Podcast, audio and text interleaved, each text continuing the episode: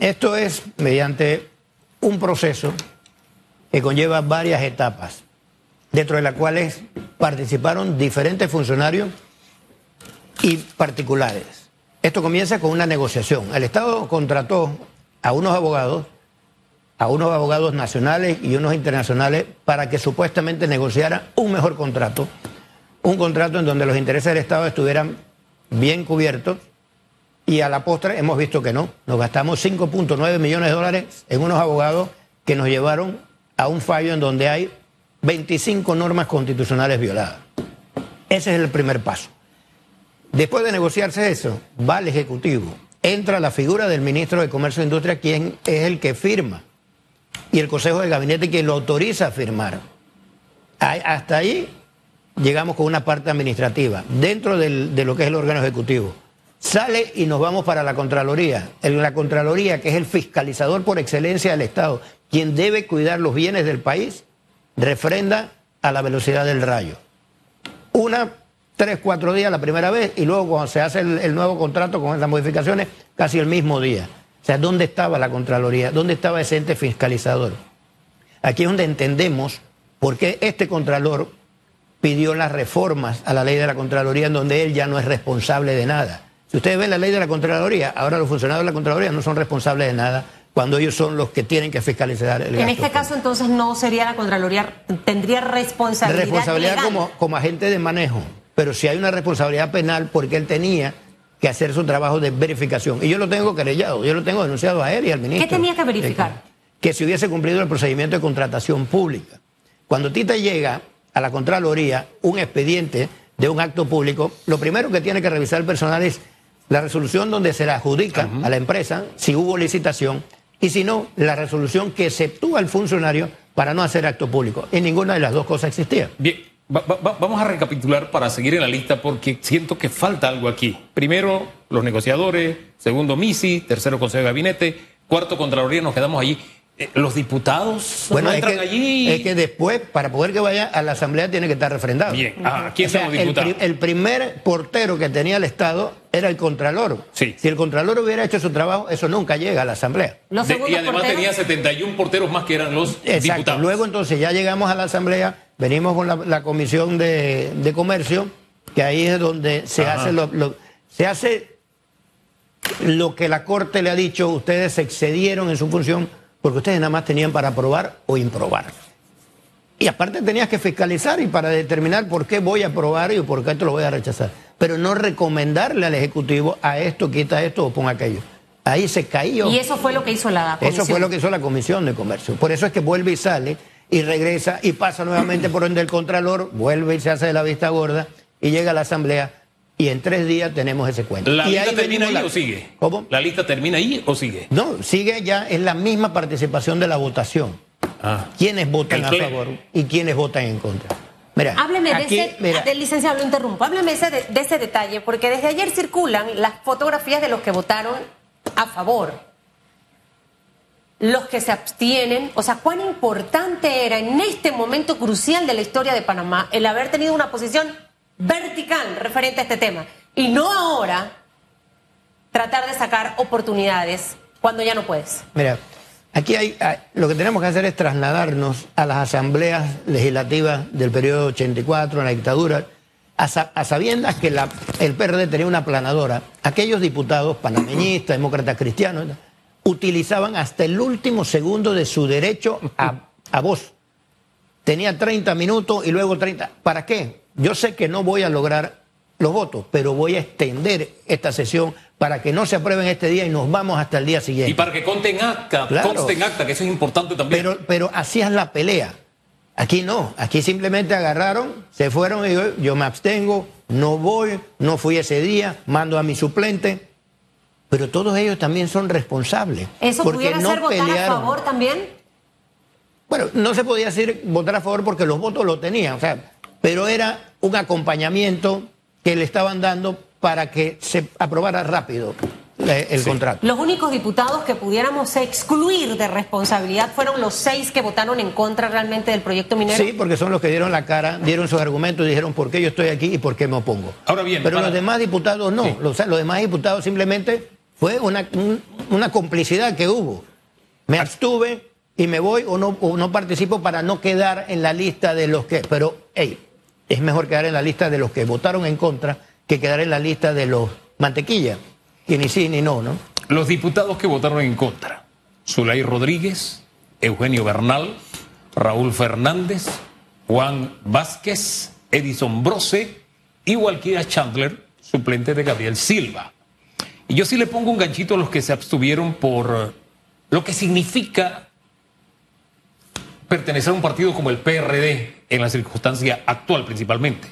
O sea, eso te ubica separado del resto. Daniel Ramos, que lo estuve buscando porque no lo conozco bien, es PRD del circuito 2-1 Ese es en complejo. y Cristiano Adames fue el otro. Así que seis en contra, dos abstenciones. Y en el caso de Cristiano también hago la remarco una cosa. Su discurso decía algo que él dice que por razones políticas no le salía mal la jugada como político votar en contra. Pero fue el único que levantó las voces diciendo, incluso en su discurso, no sigamos cambiando cobre, oro y molibdeno por espejitos. Que decirlo en un partido PRD no es cosa fácil, no es cualquier cosita. Pero en fin, a mí no me gusta hablar de culpas, sino de responsabilidades. Si yo contrato un equipo de abogados y negocia un contrato que tiene 25 fallas, mínimo, mínimo, primero no lo vuelvo a contratar. Eso es un hecho. Digo, pero además, oye, lo que tú me estás cobrando como que no es justo. Algo tiene que arreglar. ¿O cómo quedan esas cosas? Uno, como dicen ahí Chiriquí, es esclavo pasado. Sí, bueno, mira, ahí lo que puede suceder es simplemente, o sea, tú me, me pediste una asesoría, yo te la di, yo te presenté esto, tú me dijiste, estoy conforme, me diste mi finiquito, listo, yo hice mi trabajo. Bueno, mal el trabajo, pero lo hice. Ese puede ser el argumento de, de ellos. Y ya se les pagó, ¿no? No sé, me imagino que sí. 50% de- Yo tengo, que, yo tengo entendido que el licenciado Coches pidió copia de esos contratos, que no se lo han dado todavía, de dónde los contrataron y para saber a qué abarcaba y, y quiénes estaban participando. Pero la Contraloría sí debería iniciar una investigación para determinar si, ¿La Contraloría? Ese, si ese trabajo que se hizo Le toca a la Contraloría, disculpe que le interrumpa porque es el ente fiscalizador. Entonces, es el único ente fiscalizador. Lo otro es presentar una denuncia penal para que el procurador sea quien investigue si efectivamente ese contrato conllevó, o sea, el análisis y, el- y lo que ellos presentaron conllevó un buen resultado, que ya sabemos que no lo tiene. Entonces, esa es otra responsabilidad que hay aquí. O sea, esto fue una piñata. Aquí repartieron el dinero indiscriminadamente para supuestamente decir que teníamos un mejor contrato y que estaba negociado. Ahora, dentro de todo este eh, panorama y, y- y válido, eh, busco las noticias de los que no fueron a la asamblea y no me sale. ¿Por qué? No sé. Porque yo sé que Félix Antonio Chávez sí tiene la bitácora del día a día del Pleno. Así que Benítez, por favor, si le escribes para que me lo pase antes que termine la entrevista, porque creo que es válido mencionárselo Mira, al país. una, hay una que siempre se opuso, pero no participó, pero siempre se opuso que fue Mayín Correa. Siempre estuvo en contra y en contra del contrato, pero no participó del día de, la, de, De la las votación. votaciones. No sé si era porque estaba incapacitado o qué, pero yo recuerdo que era la única que estaba dentro del grupo CIDRM, pues, que ya En estaba contra. en su posición en contra. Y ella levantó la voz después explicando, muy molesta porque le criticaban que no hubiera estado, precisamente, y que ella había dado constancia de cuál era su posición. Porque esa es una de las que tiene problemas que no tiene suplente. Claro. Así Sí. que eh, o va ella o va ella, ¿no? Ahora, licenciado eh, eh, Díaz, con este escenario, de verdad que tenemos una tarea donde tenemos que tener a varios frentes actuando. Porque esta parte de la investigación con respecto al tema de las fallas de la empresa que contraté, de, de- del bufete para todo lo demás y ver los temas del contrato, eh, es fundamental. Hablaba el licenciado Santana de todas las implicaciones con, con la finalización de todo el proyecto minero, la parte laboral, la parte técnica. Pero me gustaría centrarme un poco en el tema de las demandas, eh, porque este tema usted lo maneja perfectamente para hacer docencia esta mañana. Eh, está dentro de las posibilidades que la empresa minera y quiera irse a arbitrajes internacionales. Y uno de los aspectos que muchos se han mencionado también en redes es que, ah, no, es que los diputados que votaron a favor fue porque recibieron maletines. Porque los funcionarios del gobierno es porque recibieron maletines. Y ahora la empresa, como está molesta por el fallo, va a salir y va a decir todo lo que pasó. Eso va a pasar. Bueno, ese es un riesgo que se toma, se toma la empresa, ¿no? Porque hay que recordar que el mismo contrato contenía una cláusula que establecía que si se demuestra que hubo corrupción dentro de la aprobación de este contrato, el Estado podía rescindir inmediatamente y no tenía que pagar indemnización. El contrato alguna. que se trabajó, elaboró, que vino del gabinete con todo ese Correcto, trayecto y asamblea. Igual, asamblea y todo. O sea, dentro de todo ese proceso. Es decir, que eso no lo vamos a saber. Realmente, si, si eh, Mira, por eso yo insisto, y aún con el fallo, ya eh, que lo conocemos, de la figura de ese corrupto patriota, que yo siempre le he dicho, y yo siempre, y me, y me puse eh, al servicio de quien lo quisiera para tratar de conseguir una delación premiada y nos diera a conocer si efectivamente hubo o no hubo. Y esto todavía puede aparecer en este periodo, incluso en un posible arbitraje, y cualquiera puede declarar y efectivamente decir, mira, la verdad es que yo recibí estos dineros y eso sería un argumento adicional para el Estado a la hora de pelear.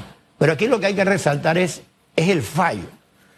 El fallo, el contenido del fallo, cómo revisó la, jurisprudencia, cómo revisó la doctrina, los antecedentes, eh, nos explicó el tema de la reviviscencia de la ley que no aplicaba, el por qué no había cosa jugada constitucional, si ya había un fallo, por qué otro fallo. Todo eso lo desarrolló la, la Corte, muy, en, en forma muy docente, pero entró incluso a valorar temas de arbitraje, porque dentro de los argumentos que estaba estableciendo la, la empresa hablaba de quienes alegaron a favor era que el Estado iba a ser demandado. Y la Corte lo dijo claramente, ese es un derecho que tiene la empresa, pero tenemos que observar que para que eso funcione también tiene que funcionar bajo un principio de buena fe. Y esa empresa no ha mostrado buena fe en su relación comercial con, el Estado panameño. Entonces son situaciones que se tienen que valorar en el momento de ese posible arbitraje que se vaya a dar. Ahora, esta, esta vivencia nos ha dejado varias enseñanzas. Aquí han desfilado abogados. Nosotros tenemos un sentido de lo justo, de la justicia, pero no somos abogados. Cada uno viene con un criterio y nosotros tratamos, primero, de orientar y segundo, también de orientarnos nosotros mismos. Y si bien es cierto, uno de los, de más citado de este fallo es que, oye, era una afrenta que el Ejecutivo siguiera el camino que ya la Corte le había dicho que no podía tomar, o sea, que tropezó con la misma piedra a sabiendas, el tema de la licitación. Aquí varios abogados nos han dicho, no, lo que pasa es que la Corte no podía pronunciarse. Pero el señor Candelario Santana nos aclaró que la Corte, viendo que se estaba violando su fallo, sí pudo haber levantado la mano y decir, hey, Ejecutivo, lo que estás haciendo está mal. Eso también hay que destacarlo porque de alguna manera eh, eh, aquellos polvos, o sea, muchos polvos nos han traído estos lodos, bien por el fallo. Pero esa es una pregunta que nosotros hacemos aquí a cada rato, porque es, como sentido lógico. Si, están viol- si tu mamá dice, no se coman las galletas, y, y la mamá ve que se la están comiendo, mínimo la mamá dice, "Ey, dije que no se coman las galletas. Eh, Nos parecía así de sencillo en una justicia casera. Y ver que en el país no podía pasar lo mismo nos llamaba la atención, pero don Candelario nos aclaró que sí se pudo evitar levantando la mano y diciendo, hey, hay un fallo sobre eso, ustedes no pueden negociar, ta, ta, ta, ta, ta. Sí, e incluso hubo unas solicitudes de desacato por parte de- del licenciado Sevillano, que era la parte que podía solicitar Sí. el desacato. Y la Corte, en una primera instancia, se lo rechazó por un tema de forma, y luego lo presentó y otra vez se lo rechazó. No quiso entrar ellos a valorar el tema de por qué el Ejecutivo no estaba cumpliendo su fallo. Aun cuando en la sentencia sí lo menciona y Claro. que dice que el Ejecutivo pasó por alto la independencia de los poderes, o sea, y respetando las decisiones de la Corte, al insistir en un tema que ya había sido motivo de un pronunciamiento. Pero quedó el sinsabor de por qué si yo te obligo y te digo tú tienes que hacer esto y tú no lo haces, ¿por qué no insistí exacto. en Claro. decirte, oye, ¿qué pasó con ese fallo? Que no lo estás cumpliendo. La Corte dirá, este no es mi rol de andar persiguiendo y tal, pero, pero ahí es donde venía la parte esa de, de quien presentó la acción de estar insistiendo, oye, Corte, hey, no están cumpliendo el fallo, oye, Corte. Pero creo que la Corte emitió un buen fallo, pero siguió quedando en deuda con una decisión que ya se había adoptado y que ellos tenían la obligación de hacerla respetar. Ahora, dentro de todo este panorama y la posibilidad de arbitrajes internacionales que muchos de los expertos en leyes como usted han dicho, de seguro la empresa va a ir. No, eso es, Eh, no, eso eh, yo siempre he planteado, o sea, el, el- el fallo no nos vuelve inmune ni nos va a evitar arbitraje. Nos da herramientas y elementos para la defensa que nosotros vamos a tener como Estado. Y, y por eso te planteaba que el fallo fue tan docente, tan didáctico, que abarcó temas de arbitraje, que abarcó el tema de la famosa concesión, porque muchos voceros de la mina decían, bueno, que el contrato se quede, eh, la ley se cae, pero yo sigo con mi concesión. Y la Corte le dijo, la concesión tampoco. Que esa fue la interpretación que nos dieron en el 17, cuando el gobierno de ese momento le extendió la vida al contrato diciendo, no, se declaró in- inconstitucional el contrato ley, pero el contrato está vigente. Y entonces siguió, le dieron vida con un decreto de gabinete, unos ministros y el presidente decidieron, para adelante, no hay problema. Un ministro solo fue el que incluso prorrogó por 20 años eh, ese 20 contrato. Un solo ministro. ¿Qué ministro O sea, fue ese? ¿Recuerda? eh, Augusto Arosemena, que era el de comercio. Ah, ahora, Y ahí caben responsabilidades también, disculpe, porque es, es que- una, es una seguidilla de tanto que uno se Es que, pregunta. si, es que si uno lo, lo ubica en, el, en la figura penal es un delito continuado. O sea, se ha mantenido la práctica pues, con diferentes actores, son diferentes personas, pero que permitieron que se dieran esa serie de situaciones irregulares. sería válido que alguien haga el ejercicio de hacer la listita desde el inicio hasta el final, ¿no? De todos los que de una manera u otra tuvieron parte de esa responsabilidad. El licenciado Santana planteaba aspectos interesantes hace minutos, licenciado Díaz, en cuanto a los em, 25 elementos que detectó de inconstitucional la Corte en este contrato. Y él manifestaba que de irnos a arbitrajes internacionales, ya con este fallo, que era lo que necesitábamos, no la derogatoria, para poder ir y defendernos bien, Panamá podía hacer la pelea, porque habla del aspecto ambiental, de los recursos que han sido explotados sin informar al Estado, de los beneficios económicos que por muchos años también ha sacado la empresa sin entregar al Estado panameño. Eh, Panamá puede hacer una buena pelea con este fallo dado en el día de ayer y tenemos la posibilidad de ganarlo como lo hizo el Canal de Panamá. Mira, yo no lo digo como lo hizo Panamá- el canal de Panamá, sino como lo hizo Costa Rica con un proceso similar al nuestro, que no tuvo que pagar absolutamente nada. El tema aquí es que tenemos que entender, la empresa va a buscar la forma de cobrar por lo menos su inversión, y eso lo va a plantear en, en su momento. Los bienes que están allí, que eh, el ex magistrado Hoyos hablaba del tema de una expropiación indirecta, de los bienes muebles. O sea, los bienes muebles que están ahí son de la empresa, no son del Estado. La empresa tiene que retirarlos. A menos que el Estado se los quiera comprar. ¿Para qué? Los equipos. No, porque es que viene un periodo de resaneo. Sí. Ok. Y tú vas a necesitar necesitar. equipaje. O sea, todo eso puede ser parte de una negociación previa antes de entrar al mismo arbitraje en sí. O sea, todo eso, hay un periodo en el cual las partes se sientan y pueden definir hasta un finiquito y todo lo que hay. Sin ir eh, a arbitraje. exacto. Pero si hay un arbitraje, el Estado tiene todo el derecho a presentar una demanda de reconvención, que es una contrademanda, en donde va a decir, yo quiero que me pagues mi daño ambiental, lo que me ocasionaste, el perjuicio que me, que me, que me le hiciste al medio ambiente, lo tenemos que cuantificar. Eh, pero es Los que me lo fondos- ocasionaste con mi visto bueno. Eso es lo que a mí me preocupa, porque Sí, el Estado es fue que- un socio es- fair. es que no se- fair, perdón. Entonces, claro. No se queda es que- pensando. me lo ocasionaste con mi visto bueno, Es como que- Estado. Claro, pero es que ahí es donde va a entrar el tema a definir que quien va al, al arbitraje es el Estado panameño, no el gobierno. Y quien me causó el perjuicio a mí fue el gobierno, mi funcionario, que en detrimento del Estado, porque el fallo al final, eso es lo que está diciendo, o sea, ah. estás perjudicando al Estado. El- Tus actuaciones Sí. perjudicaron al señor Estado. Y el señor Estado ahora tiene que salir a defenderse, tú mañana te vas para tu casa y yo como Estado tengo que seguir peleando tu irresponsabilidad. El Ahora fallo sí. se cuidó de cada detalle. Exacto, Al o sea- momento de leerlo, te das cuenta de cada detalle tan bien cuidado precisamente por esas interpretaciones que pueden venir. Son fallos que tú tienes que leerlo tres o cuatro veces. O sea, no es a la primera. A la primera Sí. la gente se va, oye, qué inconstitucional. Sí, No, no, eso tú tienes que... Yo lo he leído dos veces.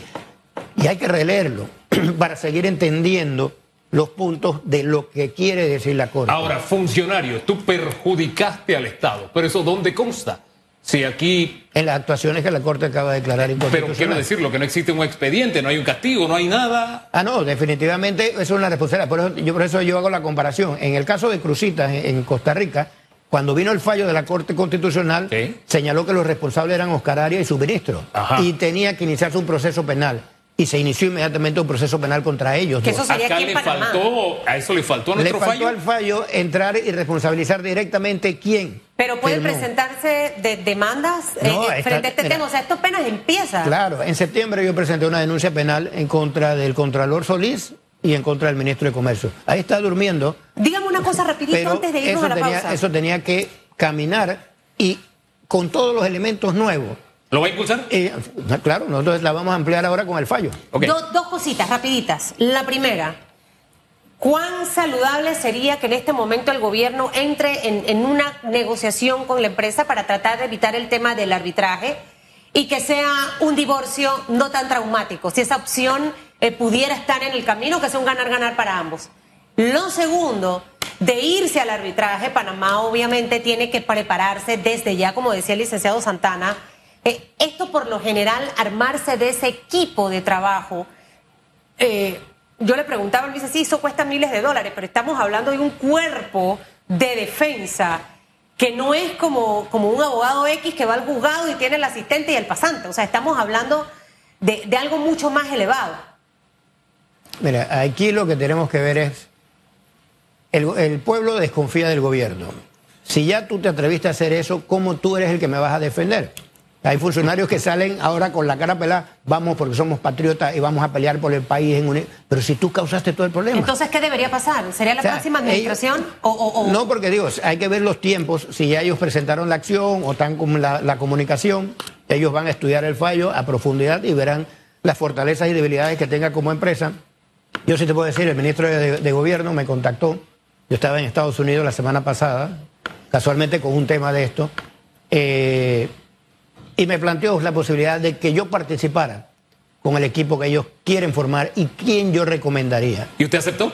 Yo le dije, primero yo tengo que ver a quién vas a sentar de aquel lado tuyo. Pero yo sí te puedo pedir que la Procuraduría de la Administración tiene que estar allí. No puedes dejarla porque ese es tu abogado particular, el que te tiene que defender, el que ya tiene un salario para ese trabajo. No me contrates a estas firmas grandes de abogados que tienen conflictos de intereses, que unas veces te demanda a ti y otras veces él representa al Estado. O sea, es absurdo. Oiga, esa- esa Hay tantos abogados en la calle Sí. que han demostrado capacidad Sí. integridad e inteligencia, que no necesitan estar en una de estas firmas grandes de abogados. Porque las firmas grandes de abogados al final son influencias. Ya, lo que ya- llegó la, la productora y hace rato nosotros estamos pasados. que- Quiero algo adicional antes de irnos bien brevemente. A propósito de firmas de abogados y políticos y conflictos de intereses. Los socios minoritarios, parece que ahí hay unos secretos donde uno explica ciertas posiciones políticas, etcétera, y argumentaciones. ¿Cómo hacemos para conocerla? La- el contrato obligaba que al 20 de, de noviembre ellos tenían que entregar la lista de accionistas. Pero ya no hay contrato. Pero el 20, de- el 20 de noviembre fue antes del fallo. O sea, el 20 de noviembre ellos tenían una fecha tope para entregar la lista No de accionistas y no sabemos si ¿Deben la- entregarla? ¿Pueden? Debieron, o sea, ellos debieron haber cumplido esa fase porque si no iban a entrar en incumplimiento y entregar. Pero en la redacción metieron que la lista solo es el que tenga más del 10%. Y un 1% de esa empresa, de ese tamaño, es un montón. Entonces yo quiero saber que me desgranes ese otro 10%, quiénes tienen 1, 2, 0.5%, porque ahí es donde está el medio del asunto y ahí nos vamos a encontrar posiblemente con panameños que están involucrados en este tema. Siempre orientador, muchísimas gracias, don Roberto Ruiz Díaz. Gracias, Tiene que regresar, seguir una sem- un, un día por semana, mínimo. Este tema em- aún empieza No, y necesitamos mira, todos tener Yo información. lo y nos digo que fuimos esto, a la es co- pausa. esto es como un partido de fútbol. Así es. Ganamos en casa y ahora tenemos que prepararnos Así para ir de visitante. Me gusta Así la es. figura, me la voy a copiar porque yo respeto los derechos de autor.